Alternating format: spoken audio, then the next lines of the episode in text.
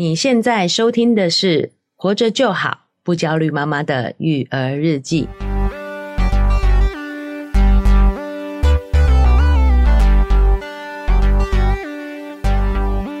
我是营养师肉圆妈，大家好，我是奶舅。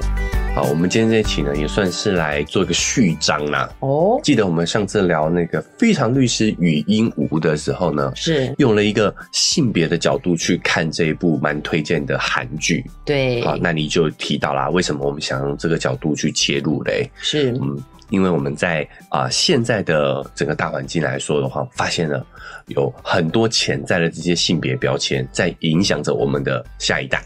哎、欸，没错，哎，真的，因为那个禹英禑很受热烈的讨论嘛，我有很多朋友在网络上也在写，就是大家都特别提出来讲这个黑化男律师，男，男二，男二，对，男男二那个律师，啊、让大家超不习惯，你说我怎么会有一个这么这么小家子气，然后这么讨人厌的律师，你知道吗？就是对于男性的一个标签呐、啊。哦，就觉得男生的律师形象在剧里面，嗯、要么你就是。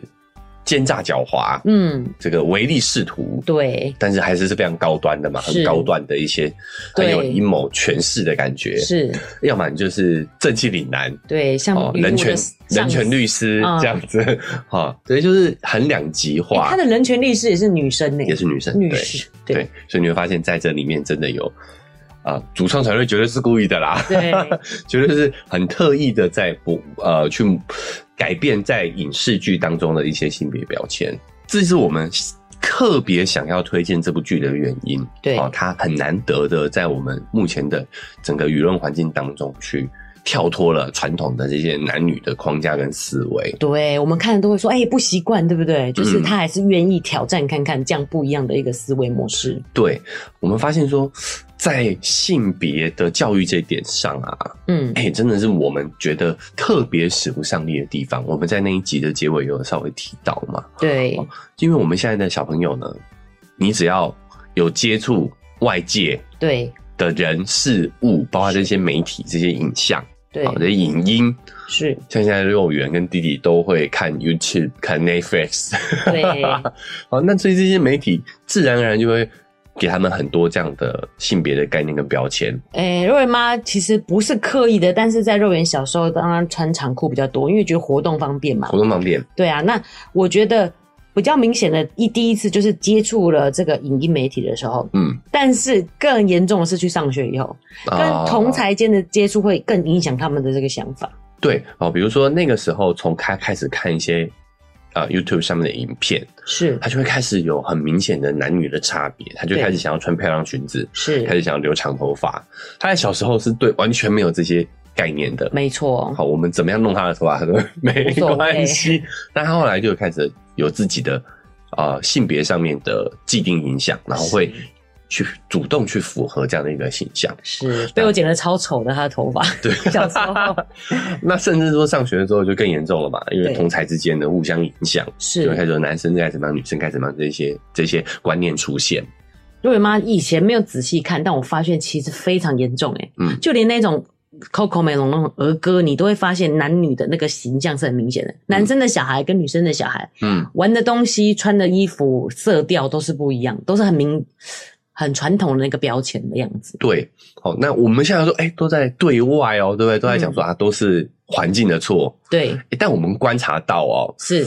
这个地方，我们自己其实有时候也会陷入这个误区里头哦。好，因为我们要讲自己的一个亲身经验，是就是肉圆开始会说要嫁给谁谁谁这样子。哦，你看他也是从媒体上接触到了嫁娶的这个概念，对，没错，这也是男女的差别嘛。哦，男生就是娶进门，男生就女生就是嫁出去。对，哦，所以他一开始呢是想嫁给妈妈。肉圆妈真的觉得很感伤。那个时候，因为那时候弟弟就很小嘛，所以其实我有点忙得焦头烂额的时候，然后他又在那边很浪漫说要嫁给我，我那时候其实有点火大，我想说 为什么要结婚？不要结婚！我那时候还只是要是嘴硬说。肉圆，不要嫁给妈妈，嗯，我要当你的朋友，我没有想要跟你做夫妻。结果才不到一年吗？她已经不嫁给我了。啊、呃，对，马尾妈已经有竞争对手了啊、已经有人夺走了肉圆的心了哈。是，就是杰伦叔叔，对，啊、哦，就是周杰伦呐。是，原因是因为周杰伦，大家都大家都知道，前阵子他。久违的出了新的专辑，是。哦，所以就有很大的声量嘛，在媒体上，就包含我们自己也很期待，因为周杰伦真的是我们小时候就开始的偶像，其实没有多小了，讲到自己好像年纪很小。哦，我们大学时期的时候，跟他一同长大了。哎哎哎，对，算跟他同年纪啦。对，哦，所以时隔二十年，他的新专辑出来了，我们自己也是有在追哦，所以就带着肉圆去看看他的 MV。是，哇，就没想到肉圆就被这个杰伦叔叔的这个魅力所折服了，哦，迷住了，迷住了，着迷，着迷。对，所以，我们我们也来访问一下我们当事人哈，我为什么这么喜欢杰伦叔叔？这样是我们欢迎肉圆。那肉圆，你也讲一下为什么你喜欢杰伦叔叔？我想一下，好好，你想一下。一开始我们是看到他的 MV，对不对？对。然后呢？那我觉得很帅。很帅。帅在哪里？嗯。我觉得他弹钢琴很厉害。弹钢琴很厉害哦。嗯。我觉得他很帅。哦，外表也很帅。嗯。啊，弹钢琴也很有魅力，对不对？对。那你刚你跟妈妈说呢？你甚至想要嫁给杰伦叔叔，对不对？对。为什么你想嫁给杰伦叔叔？因为他已经有老婆了。哦，所以不行。对，道德上我有这样子跟肉圆解释过、哦。所以不行，因为他已经结婚了。对，那如果没有的话，你也想嫁给他，对不对？嗯、对。为什么？你是不是说嫁给杰伦叔叔以后，我们就可以出去玩，还是出国玩？住好多好多饭店。对。为什么？我觉得他很有钱，哦，他很有钱，所以要嫁给有钱的杰伦叔叔，我们才可以出国去玩嘛。嗯，我觉得是这样。啊，周杰伦是我们这个年代真的是很厉害的一个明星呐，所以那个时候可能也有跟肉眼讲到说啊，他有多么的厉害，那个辉煌的历史，所以可能赚了很多钱吧。啊，对，有朋友给他这个印象，对，是有聊到这个部分。好，对，但是在。听到他赚很多钱之前，你就想嫁给他了吗？嗯，啊，所以不完全是为了钱，也不完全啊，只是有 有一个附带的附加的好处哦，对不对？对不对？嗯嗯，好，肉圆超可爱，肉圆还会说，不要叫他杰伦叔叔，要叫他杰伦。我们就只录到这里，好不好？好，那你来跟这个观众朋友说再见吧，大家再见。好。肉圆刚刚透露出重点了啊，就是因为我们也不小心跟杰伦跟他说，杰伦叔叔很有钱，哪句话说可以买飞机，什么可以买私人飞机？你看，我们跟小朋友讨论的话题很深奥啊，已经讨论到这个经济的问题了啊。我们是说，以杰伦叔叔的财力，应该是买得起私人飞机的，但是他的生活当中应该是用不上，对，就顶多就是坐头等舱就好了。对，我们聊这个话题，我们是讲环保议题，这样这样子有一点不环保，不环保，买了用不到，对，不 不 不重要。好，重点是，哎，他就开始，你看，他要嫁给有钱人，才能出国，才能过上自己想要的日子。可能是我们大人给他的反应啊。那个时候，肉圆讲的是非常坦荡荡的哦，就是因为在录音的时候，大家听起来感觉他有点不是这么想，好像有点害羞。但他那时候就是想，很想要嫁给周，理所当然，对，理所当然就是很想要嫁给周瑞杰伦叔叔，因为这样就有。可以有很多钱，可以到处去玩，嗯，嗯可以去住高级饭店，对对，就是讲的很理所当然。那时候我们可能就是想说，为什么你会这样子想？嗯，对啊，肉圆妈有点紧张，有省思了一下，就是哎、欸，为什么我们会给肉圆有这样的想法？绝对是从我们这里来的啊，没错，啊、是的。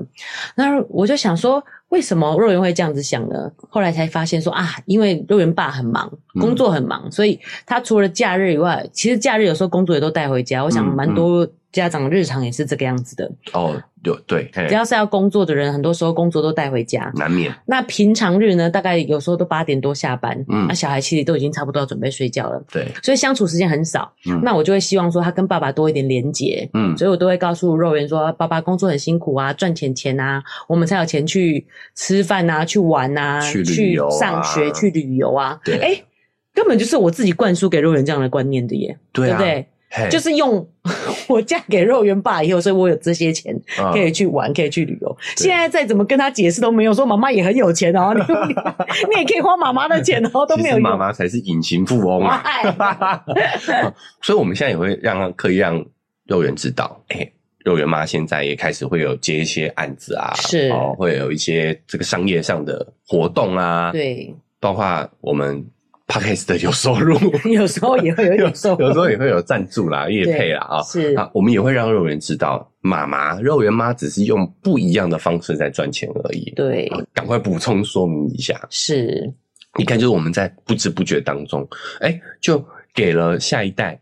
男主外女主内这样的刻板印象，对，我想说怎么会？你为什么这样想呢？很多家长妈妈也是有去上班的啊。对啊，对对对，哎、欸，所以你看他在观察我们的言行，是哦，所以你会发现小朋友的性别观念呢，其实不是天生的。嗯，我强调很多次，男女的差异没有我们想象中的那么大，很多都是后天灌输给予的。对，好像这个小朋友的话，他们就是从大人的言行，还有他们接触的这些媒体环境。没错、哦，所以为什么我们非常推荐大家从性别的角度去看《语音舞》，去看《非常律师》，就是因为这真的是难得可以去摆脱这一些刻板印象的剧。是。我觉得很明显，真的肉圆在小时候完全没有这样，我们没有给他这样的印象，就包含他的 baby 的时候，什么颜色衣服都有穿。对，那种 baby 衣服很明显嘛，就是你粉红色就会买给女生，对，然后男生就会买蓝色。可是我们就没有，我们就是看到喜欢的就买这样子。对，他就完全没有那样的概念。嘿，但是我最近呢、啊，因为肉圆只要长大，我才帮他再买新的室内鞋，他就很坚持要粉红色的。以前给他什么颜色都没关系，都无所谓，对，他穿什么鞋都行。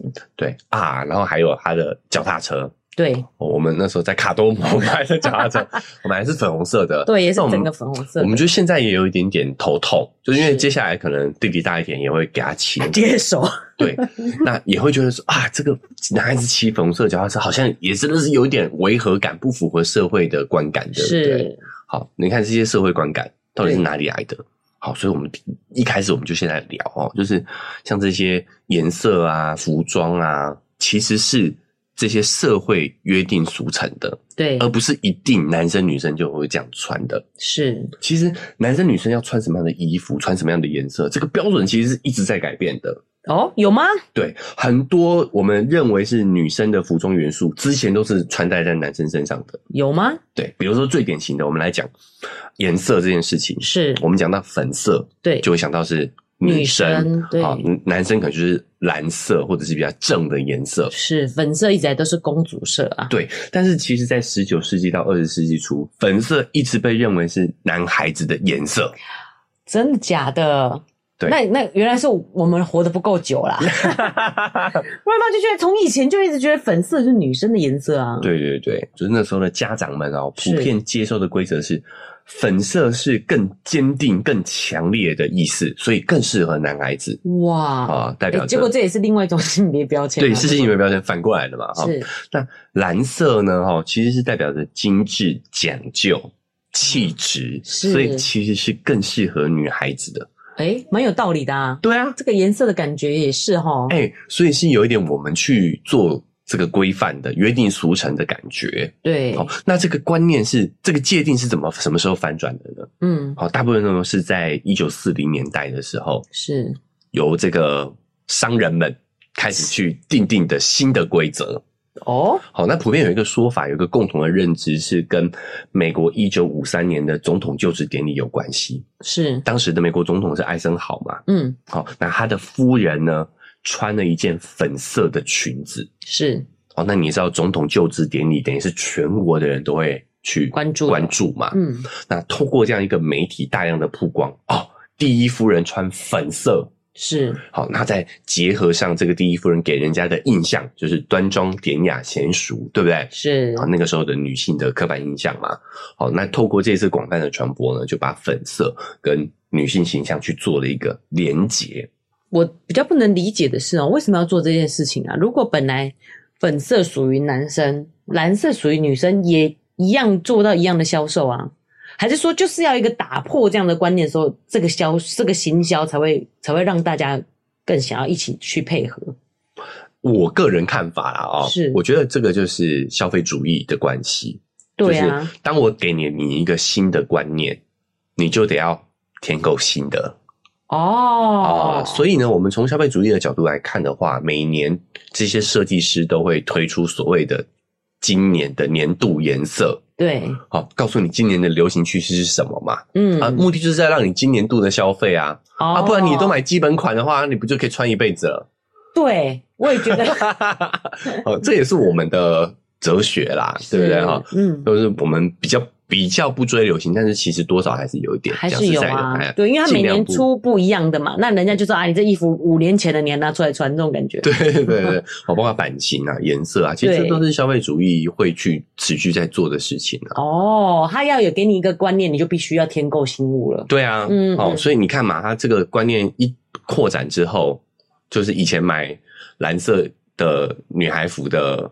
父母就得要换粉买粉色啦，哦、啊，那粉色就不在啊，就像我们的脚踏车一样啊，我们就得想办法买一台蓝色的脚踏车啊。我想说用喷那个漆喷漆喷一喷这样。好，我们讲一下我想我想的解决方案呢、啊，就是我们在网络上可能可以跟人家或者是跟邻居交换吧。哦，哎、欸，真的吗？可是我觉得就是应该让他骑粉色的、啊，你不就是那就最喜欢打破性别标签啊？没有，但我觉得这事情得要慢慢来，因为他开始有同才压力的时候。他其实这事对他来讲也不好，所以瑞文妈觉得，其实这件事对男生的压力反而是更大的，会更大的。就像女生穿裙子、穿裤子，其实都不太可以。对对，好，男生也是很很辛苦的啊。是，好，我们拉回来讲，是呃粉色，好，所以粉色是有这个渊源的哦，是到了后期，到了近代哦，粉色才是属于女孩子的。哎、欸，我觉得我们真的都没有进步哎，就像现在也是会啊，什么王菲穿什么出来，他说哦，那今年就流行像什么样的服饰什么的，是，对，对啊，没完没了的一直买买买。消费主义，我个人觉得我没有那么的反感呐、啊，因为它也算是我们自我认同、族群认同，对对的，的一个展现。所以我觉得你只要有意识到，我一直强调，你只要意识到你自己是在做这样的选择就好了，嗯，不要无意识的去做。是，拉回来。包括其实不止颜色，服装也是。对，好，我想这些事情大家可能多少都有点都有点概念哦。是，就是其实像丝袜、高跟鞋，对这些属于女孩子的服装配饰，是其实在刚被发明的时候都是为了男人设计的。嗯，真的假的？嗯，你不知道吗？我不知道哎、欸。历史上丝袜、长筒袜这些都是为了男人的。哦，在那个年代根本就是男生要。出来抛头露面，所以他才需要有服装讲究服装这件事情。对，这个这个东西的设计一开始是出于保暖跟减缓那个鞋子你的脚跟鞋子的摩擦，是哦，还有一些就是你骑马活动的时候会那个更方便哦。它一开始是实用功能的，是哦。那你也要知道那个年代是只有有钱人才可以从事这些休闲活动嘛，嗯，可能一般平民老百姓鞋都没得穿了，对啊，好，所以那个时候就是为了富人。男性阶层去做的，有钱的公爵之类那种的，对对对对，所以你去找一些古代的画作，是就是不是中古世纪的画作，你会发现那些男爵、那些国王都是在穿丝袜的哦。那还有高跟鞋，高跟鞋呢？哈，有这个研究发现，他们最早出现的时候是在十世纪的时候，这么早？对，他一开始是为了帮助那个波斯的骑兵哦。将你的鞋子固定在马凳上，你要骑马作战嘛？哦，那样算高跟鞋？对，所以在那个时候呢，高跟鞋其实是男性特质的符号，嗯，是象征着你的这个社会地位、你的军事实力，还有你的时尚品味。哦，好，那因为你知道，男人就是男性，男子气概就是要高大嘛，所以穿高跟鞋看起来就会更。丑更高，嗯，好，所以你去看很多中古世纪的画作一样，你会在这些男性的角色上看到高跟鞋哦。你会发现，所有这个标志于某个性别的道具、姿势，还有这些服装，对，都不是一成不变的，而是是那个时代社会约定成俗的产物。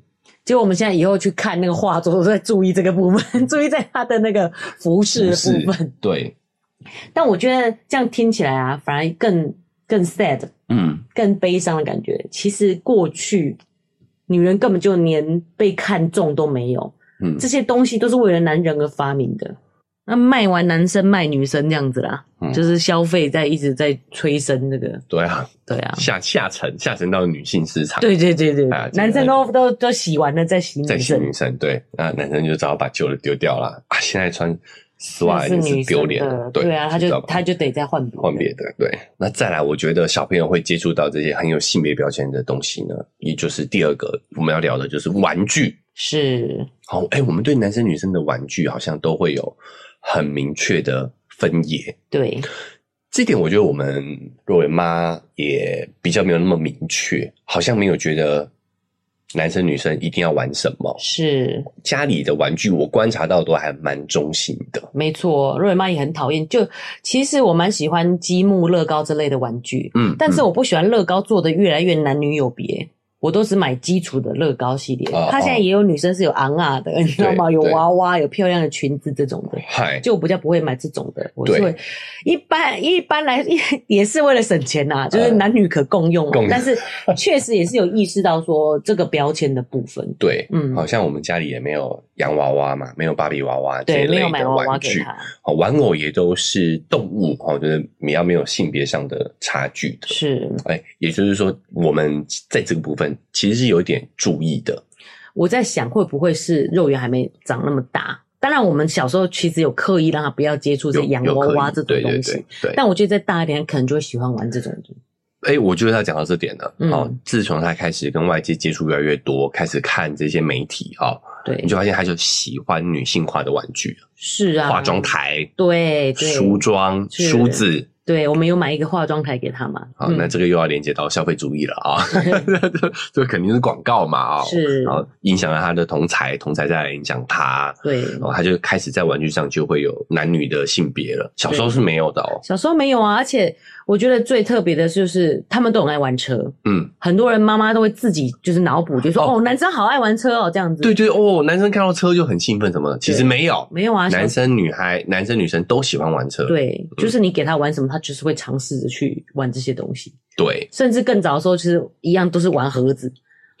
箱子，纸箱，对吗？多清贫，没有啦，没有，没有，就是觉得他们应该要从生活当中的东西去找到这些乐趣。乐趣，对。那我们就来讲一些关于玩具的研究好了哦。其实很久之前，奶舅就有分享过，就是让女孩子玩芭比娃娃会造成女生的性别刻板印象。是哦，这个我们在初期性别那篇的时候就有提到了。嗯，好，那我们来聊一下，诶如果让男生玩洋娃娃，有没有这方面的研究哦？是，哎、欸，其实有的哦。哦，哦，就是我们一方面都觉得男生就要玩球类运动啊，机器人啊什么的。洋芭玩芭比娃娃可能就会变成同性恋，然后哎是设计师。对，甚至说男生如果玩一些比较中性或者是偏女性，好像女性带引号的的玩具，我们甚至会有点担心的。对，会担心变这样子。嘿。哎，担心什么？玩娃娃的男孩子会不会娘啊？对啊，包括像我们刚刚讲的，有同才压力之后，可能会不会被霸凌、被欺负啊？会不会玩洋娃娃就混淆了自己的性别啊？会不会投射到洋娃娃身上啊？我们对男孩子可能会有这样的刻板印象，有这样的压力。就像肉圆妈讲啊，就像是一个就是同性同志的设计师这样子，但是肉圆妈没有这样子的界定啊。就是如果弟弟喜欢玩，我也是觉得 OK，只是我是说这是社会大众会有这样子的一个既定印象啊、嗯。好，但其实有很多的研究发现呢，男孩子玩洋娃娃呢，不但不用担心，甚至还有很多的好处哦。有研究发现，玩娃娃的男孩子呢，情感的表达力会更强。诶、欸哦，就不直男呐、啊？对，所以其实一直都是我们的教育影响我们孩子。我们都觉得女生更会表达情感，更理解对方，对更体贴对方。实际上，他是小时候可能跟这些玩偶玩，他有做一些假设。没错。这个实验就发现，是他说，在玩娃娃的男孩子就会开始用那个娃娃来当成是他互动的对象，是，所以他等于是从更小的时候就开始在学习跟人互动，从小就 dating 就对了。他会开始假设这个娃娃嘛，他就开始娃娃会哄娃娃啊，会会照顾娃娃啊，会喂他吃饭啊，是，这就是人际关系的一种练习。对对，所以他们发现，通过玩娃娃，孩子可以学习到社交互动，还有发展他的同理心。是，这些都是在一些大脑发育的研究当中得到证实的哦。好，与其说啊、呃，男孩玩娃娃会变娘，其实不是，而是说他们的情感发展更健全了。对，是因为我们觉得这些情感类的发展是女性特质。对。大家喜欢我们的节目吗？喜欢的话要订阅追踪啊！如果你使用的是 Apple Podcast，记得给我们五星好评。如果你觉得很有收获，欢迎你分享给你的朋友，这对我们来说很重要哦。另外，在我们的文字说明栏位呢，有我们的赞助链接。如果你想支持我们的话，点一下这个链接，五十块钱请我们喝杯咖啡，就让我们更有动力把这个频道经营下去喽。谢谢你们！哇，瑞妈整个都。震撼，你知道吗？原来是我们让小男，我们觉得男生比较不善于表达，是因为我们其实从小就没有让他接触这样的玩具。对啊，你就没有训练他做表达吗？他都在玩汽车，他怎么可能会情感表达？对啊，所以你看，长大后就爱车啊。啊对，人家都说汽车是第二个老 婆，这个嘛，都是都是大人教来的哈、啊。对，好，那再来第二个呢，就是担心的是，哎、欸，他娃娃会不会他会对娃娃有投射，产生性别上认知的问题？这样子是好。好，但事实上研究证实呢，男孩喜欢玩娃娃，并不会让他就觉得自己是女孩子。好，这个儿童的性别认同发展呢，它其实是有一个年龄的阶段性的。嗯，美国的儿科学会将其分三个阶段哦，就是第一个就是两岁左右，是孩子开始呢意识到男孩跟女孩之间的身体差异。哦，哎，弟弟就是这个年纪，弟弟有吗？有，弟弟差不多开始这个年纪开始玩他的小鸡鸡。我们哎，证明一下，不是小鸡，是玩他的阴茎。对，那可以说小阴茎吗？小阴茎可以，确实比较小。对，这个可以，这个可以说吗？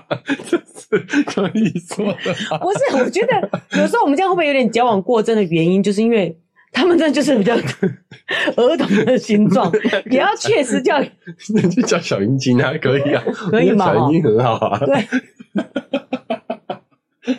小阴茎这个比较没有那么有攻击性。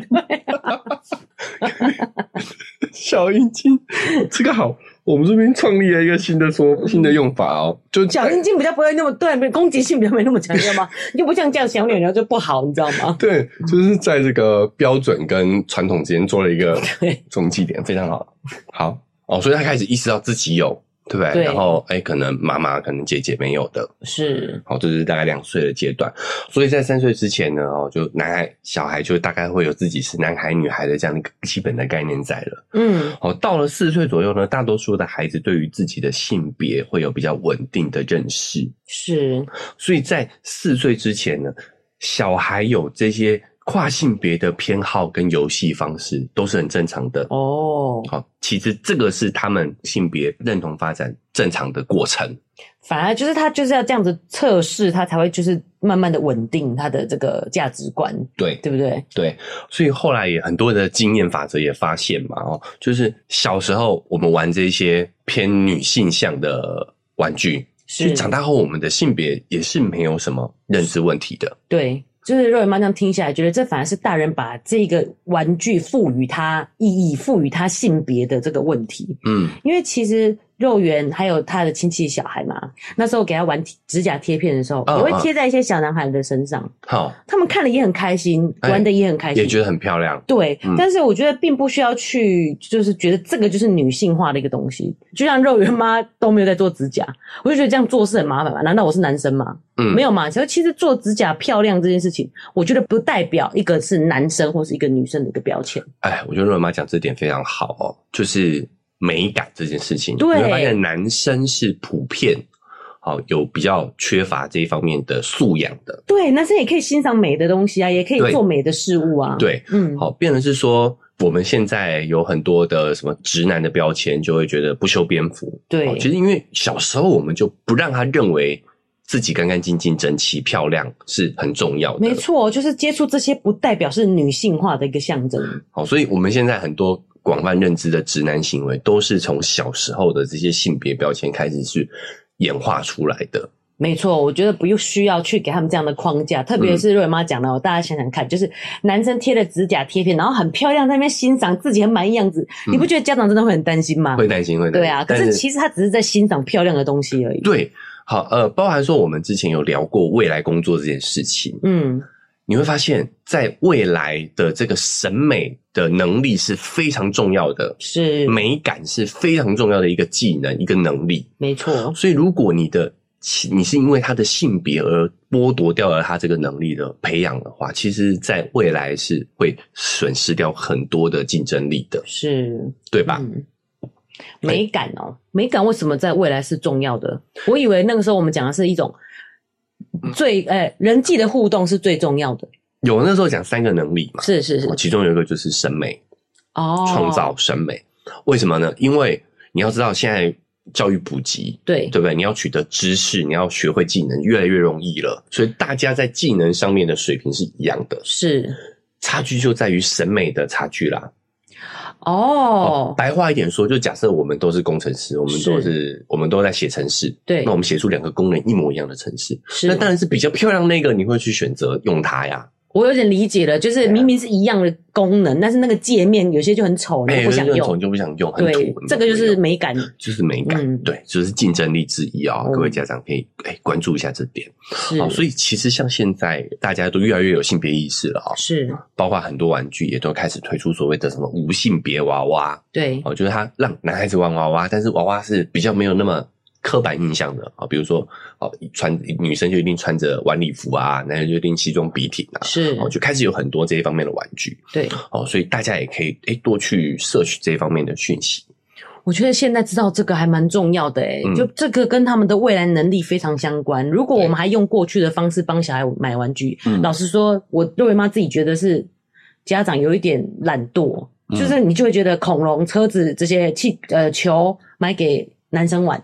对，娃娃、化妆台这种玩没给女生玩，对，对不对？包括说我们刚刚讲的，有很多的公司已经开始去推出这些无性别玩具了嘛。是，好，包含有一些这个幼儿园，对，他也会去呃把玩具都堆在一起，是，而不会分男生的玩具或女生的玩具。哎、欸，我觉得这点我们的亲子馆做的蛮好的、欸，哎，其实不太有性别标签的东西、欸，哎、嗯，对，嗯，好，就是以前可能会有分男生的游戏区、女生的游戏区，哈，像现在很多在国外，他们自己幼儿园都会把玩具全部都堆在一起，就是玩具区，你就进去里面玩你自己喜欢玩的玩具，是，这很重要的原因是因为其实你会发现玩具。也是小朋友学习的过程。好，我们之前有提到过，就是玩其实就是小孩子在学习的过程。他玩什么玩具，其实就会增进他那一方面的发展。对，所以你会发现男生会玩很多肢体运动类，对，空间类，对，球类啊，球类啊什么的，对对对，都是跟空间有关的，空间跟肢体有关。对，好，那女孩子可能就玩娃娃、玩扮家家酒啊，这些跟人有关的餐具、厨具啊，对不对？对，化妆台啊。所以你看，我们对于男女的这些刻板印象，其实就是从小就开始养成了。哎，那就讲到一个很重要的一个关键呢，女生玩的都是跟人互动有关的，跟人互动有关的。然后我们再来说，女生比较善于跟人家沟通。对，其实我们。倒因为果了，是啊，不是倒倒倒倒倒果为因，觉得自己会讲反，就硬要再反过来讲。请问我中文不好，是小时候没有玩什么游戏啊？好，OK，倒果为因，对啊，倒果为因了。嗯，好，那最后我们来讲一个呢，影响着我们小朋友的。性别刻板印象的东西，可能是大家都没有想到的，是就是我们的这些绘本故事书，是里面可能也都会藏有一些性别的刻板印象。是哦，在近期卡内基的梅隆大学有一篇论文就在警告说，哦，就儿童读物正在固化我们的性别刻板印象。哦，哎，这个研究我来跟大家讲一下哦。研究人员挑选了两百四十七本流行的儿童读物，哦，是五岁以下的。嗯哦，形成了一个二十万字的语料库，是哦，把它里面的这些词语、智慧哦统整在一起，计算了它的性别偏见得分。哦，让人惊讶的是呢，在这个语料库当中，有百分之四十的词汇有着传统的性别偏见，女性化的词汇通常跟心理状态、你的情绪啊、你的感觉啊、嗯、哦，跟你的沟通啊、护理。女生照顾别人，像哎，照顾别人，或者是艺术语言类的联系在一起。哦，那男性化的词汇可能是从男生的角色，或者是形容男生的这些词汇呢，通常跟身体有关系。身体，哎，就跟我们刚刚讲的，跟玩具有点类似哦。壮吗？这样子？哎，运动哦，交通，还有工具的使用，还有数学、职场这些，都跟男性角色连接在一起。是诶。所以你会发现，在这些绘本当中的词语，就在默默的影响着我们的下一代。是，哎，女生就应该更擅长哪些？男生就应该更擅长哪些？是。好，那还有什么呢？还有一些呃潜在的性别刻板印象。哦，就是其他的研究也发现哦，在故事绘本里头，男孩子做主角的几率是女孩子的四点七五倍。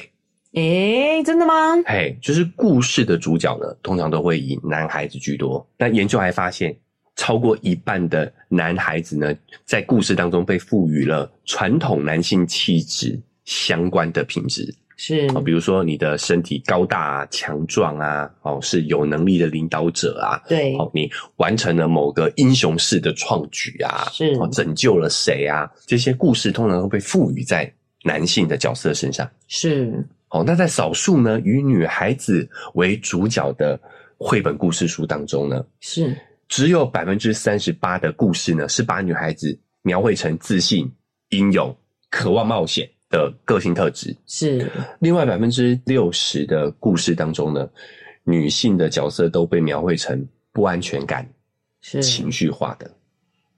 嗯，还有很多研究也发现，在故事绘本里头呢，也会有很多的职业刻板印象。哦，哦，在默默当中都会灌输给下一代呢，男主外女主内的概念。那我比较释怀一点，因为肉圆不会是只是因为我而 变成这个样子的。很多故事说也有啊，故事书也有对，啊，没错。比比如说像爸爸呢，就会更多的跟户外职场产生关联，是在故事里头。对，哦，那妈妈呢，则更多待在室内做家务。有一次，肉圆爸去日本出差，然后我带肉圆去日本嘛，嗯、然后就在那边看他们的绘本，嗯、他就在演爸爸去上班，就肉圆就在餐厅里爆哭，想爸爸。对，我也是想到说因，因为爸爸真的去上班，对，去上班，然后不在现场嘛，然后他就想爸爸。可是你看那个绘本，也就是在讲爸爸去上班，然后你在家里的一个状况。对，没错哦。那这个研究也说了哈，就是围裙都是出现在妈妈的这个角色上面，是哦，包括说像处理孩子的情绪啊，孩子的行为啊，在故事当中呢，也都是妈妈在做这件事情。哎、欸，对啊，为什么？既然其实现在也很多男性在煮饭的，对不对？为什么围裙都穿在女生身上？对，还有那个童话阿姨，她讲了一个故事，叫做《妈妈的一百张脸孔》，一直在讲妈妈一下子就火大，要管小孩去念书干嘛的。嗨，所以请，若圆妈也听得津津乐道。但是你看，其实里面就是暗藏的，为什么这些事情都是妈妈在管？对。然后妈妈很容易情绪化，你是要请童话阿姨注意一下吗？对，请童话阿姨在性别上再注意一下，再注意一下啊！好好好，开玩笑的，开玩笑的。好好，那还有一点也值得注意的是，在这个故事当中呢，不论是什么年龄段的女生，都是以穿着裙子的形象出现的哦。这也是。衣服上面的，你说在绘本里面，在绘本里面好像有哎、欸、都是穿着裙子，女生都穿着裙子的。嗯，好，那男生呢？好，年幼的男孩子都是穿着短袖短裤。哎，没错。嗯，好，那长大以后的男生就是穿衬衫啊、马甲、西装，会配合着不同的故事场景去更换他的外在形象。是，那这也就延伸到第三点哦，就是研究也发现，有些职业呢。是在故事当中，通常都是被某个性别所包办的哦。比如说，像有一些故事会讲说，这个医生对，通常都是男医生，男生对。嗯、那他的助理或者是护士，通常都是女女性，对。嗯、所以，像这些职业刻板印象呢，就会透过这些故事书加注在小朋友身上。嗯，长大以后，他也会认为哦，我好像就只能从事这样的工作。没错，可能会让他在追求某些职业道路上的时候比较没有信心。是，好，这个都是在故事书里头就对我们造成的影响。好，那当然最后里面很多故事也都会描绘出一些啊比较隐性的这些性别刻板印象的场景。嗯，好，比如说。通常遇到危机的时候，女生就会显现出自己弱的那一面啊，会晕倒啊，会哭泣尖叫啊。哦，这时候突然拯救他们的都是男男性，对，或者是就是展现出他的紧张无助，然后男生来拯救他。这样。对对对对对。嗯，所以哈，我们这个选故事书其实真的是也是要谨慎的去选择哎，很多东西都是暗藏在里面的。对，嗯，好，这个责任不能推给。故事阿姨啊，对，不能给童，不能给童话阿姨。童话阿姨啊，童话阿姨，所以我们自己得要注意。是，好，那甚至说，我觉得有的时候其实蛮难去避开的。对，这一些讯息就是无所不在。对，这也是为什么我们要这么强烈推荐。这个非常律师云武的关系哦，嗯、这样的剧真的是少数啦。是。绝大部分的这些媒介都还是会有性别的刻板标签在里头。对，哦，所以我们要强调一点，就是我们第一自己尽量去做筛选。对，我们尽量挑一些好像云武这样的好剧啊，或者是啊比较没有性别中立的绘本，是。包括说像玩具哦。其实现在大家的意识抬头哦，这些东西都是有办法去取得的哦，只是我们没有注意。嗯，那我觉得第二点就是陪伴呐、啊。对，哦，你在他注意到这个讯息的当下，你有没有办法给予他一些正向一点的反馈？哎、欸，对，没错，瑞妈也是这样想，就是当你看到这个故事，它就是有很多性别刻板印象之后，你也可以跟小孩分享你的感觉，欸、不是这样，包含现在、哦、对现在的社会也已经不是这样子了。对啊，对啊，比如说像我们自己来说的话，嗯、可能就会让他知道说啊，妈妈也有在赚钱，哦，瑞妈也是有收入的啊，对不对？嗯，好，那包含说他说他要穿裙子的时候。我就会说，哎、欸，其实也有男生在穿裙子的。我会上网搜寻苏格兰裙的图片，就男生是穿裙子的图片给他看，嗯，让他知道说，服装不一定是真的知否裙子，不一定是真的知否女性的，男生其实也是可以穿裙子的。我去找这一方面的资讯给他参考，嗯，好，那当然我们也是希望他可以尽量减少这样的刻板印象，是。好，那最后我们来讲说，很多家长担心的，就是那如果我们把这个标签模糊了，对，好，哎，我们真的把这个性别标签拿掉了，会不会对孩子有什么样的影响？是，好，其实很多的研究都告诉我们，这些性别中立的教育是不会导致孩子他们去混淆自己的性别认同的。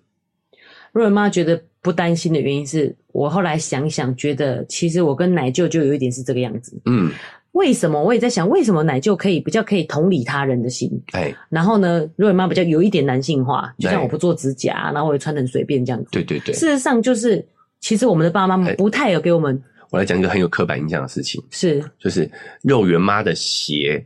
大概是我的鞋子的零头，可以说零头十分之一。对对，假设我有十五双，大概就是五双，差不多。好，所以我们的爸妈不知道是有意无意，但是对于我们的性别刻板的赋予是比较少的。是我们小时候，我回想起来，哎、欸，对，确实，虽然我们可能在比较大一点的以后，你还是会选这种金刚玩具，然后我会选，就我那时候都还有那种变形金刚，我也觉得很帅。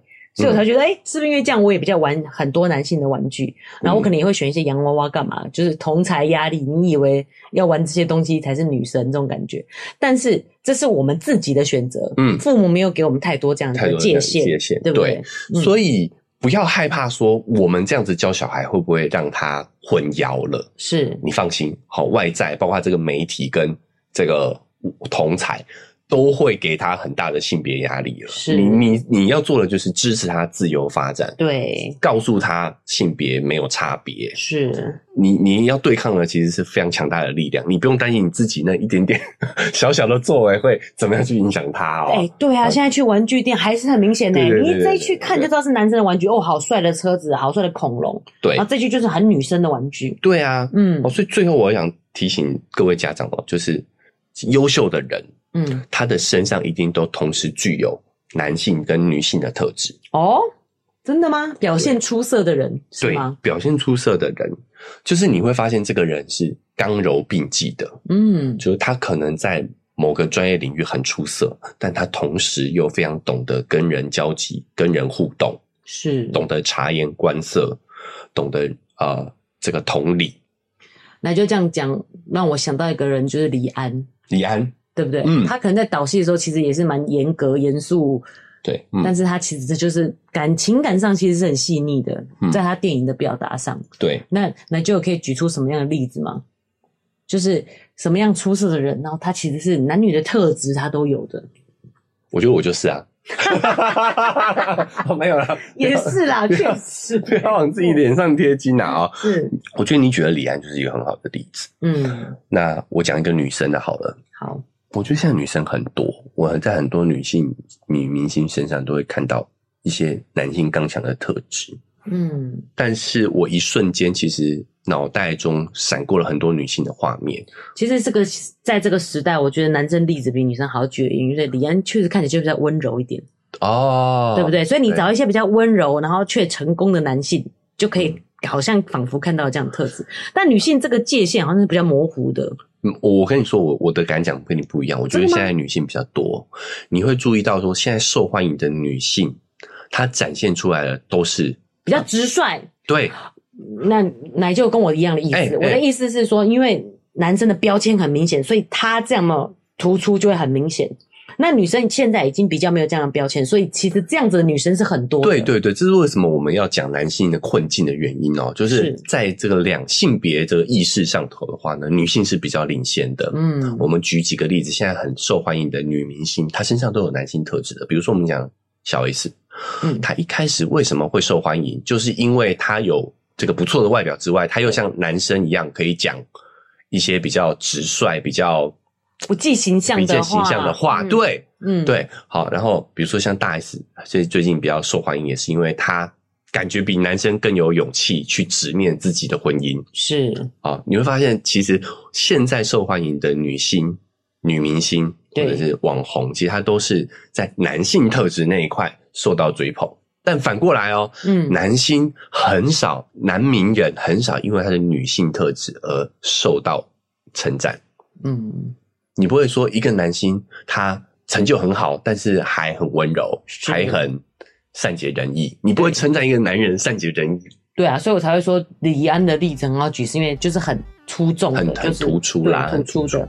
对。那除了大小 S，有没有其他女生的例子？其实女生真的太多了，女强人其实都算是这一类的啊。因为我们以前认为强人就是男性啊。对，所以才要加一个女强人嘛，强人就是强人啊。好，我们女明星来说的话，比如说蔡依林，是，好，她就是天后嘛，所以你看那时候她被宣传的特质是努力，是认真，对。但你会发现，以前我们好像不会在女艺人身上看到这样的一个特质哦。哎、欸，蔡依林倒是我有觉得她比较没有那么女性化，但是却又是一个。对，成功的女性的这种对对，嗯，包含现在很多的 KOL 也是所谓的女性健身 KOL 嘛啊，这也都是在女性身上看到男性特质的一个象征。嗯，好，所以我必须还是要再强调啊，我们男人啊，在性别意识这一块真的是要。赶紧追上了啊！赶快提升啊！这一点真的也跟大家分享一下。是啊，我们这一期也算是在儿童性别议题上面呢，又在延伸聊了很多，是也给大家做一个参考。没错，肉圆妈希望不要开学的时候买不到粉红色的室内鞋，大家都抢购 Elsa 室内鞋都没有尺寸。哦，对对对。好啊，也希望大家呢，其实我们也不是说立即要做出改变，是这很困难的，没错。包括说我们刚刚讲了这些女性抬头了之后，意识抬头了之后，其实她们也受到了很多社会苛责。对，因为主流大环境的性别这个还是很明确的。是，好，这也是啊、呃，我们就做自己能做的啦。对，啊，像我跟肉圆妈就是觉得，哎，录这一期 Podcast 就是我们能做的。是，我们在生活当中注意之外，我们也可以多多的去。啊，推广去分享这样的一个想法跟理念，没错。当我们遇到了这样的状况的时候，就跟大家一起分享。哎、欸，对啊，肉圆为什么会觉得？呃、对，从自己开始反思嘛，然后然后把我们的反思跟大家做个分享。我觉得这就是我们现在能做的力所能及的事情啊。是啊，所以呢，最后如果你也认同的话呢，记得。追踪跟订阅我们的频道，没错。好，那我们节目更新，我们下次又想聊什么性别相关议题的时候呢？哦，你也才可以收到我们的节目更新。是的，那如果你使用的是 Apple Podcast 或 Spotify，记得给我们五星好评。好，留下留言一下你的想法看法，对，或者是你的经验。是。好，那如果你觉得呢，哎、欸，蛮认同我们的理念，对，好，认同我们节目说的内容之外呢，我们的文字说明栏位呢也有一个赞助链接。哦，点一下五十块、一百块，我就可以请我们喝杯咖啡，就可以让我们更有动力把这个节目经营下去。是，可以支持肉圆买一个比较中性、无性别的玩具 啊？没有啦，这个肉圆妈可以自己负责。哎、对，开玩笑的。毕竟肉圆妈也是在赚钱的。是的，没错。那如果呢，想要跟我们有更及时的互动，欢迎加入我们的脸书是。肉圆成长记录，IG 是肉圆妈的育儿日记。好，分享一下啊，你在这个观察到你的小朋友在生活当中有没有什么样的性别的标签呢？或者是不是像肉圆妈跟这一来就做这一期才想到说，哎、欸，我自己小时候也都常常玩一些男性的玩具。哎、欸，哦，也可以把这个故事跟我们分享一下，对不对？对。那以上就是我们这一期节目的分享喽。那我们下期节目再见，拜拜！记得要订阅 Podcast 频道哦，拜拜。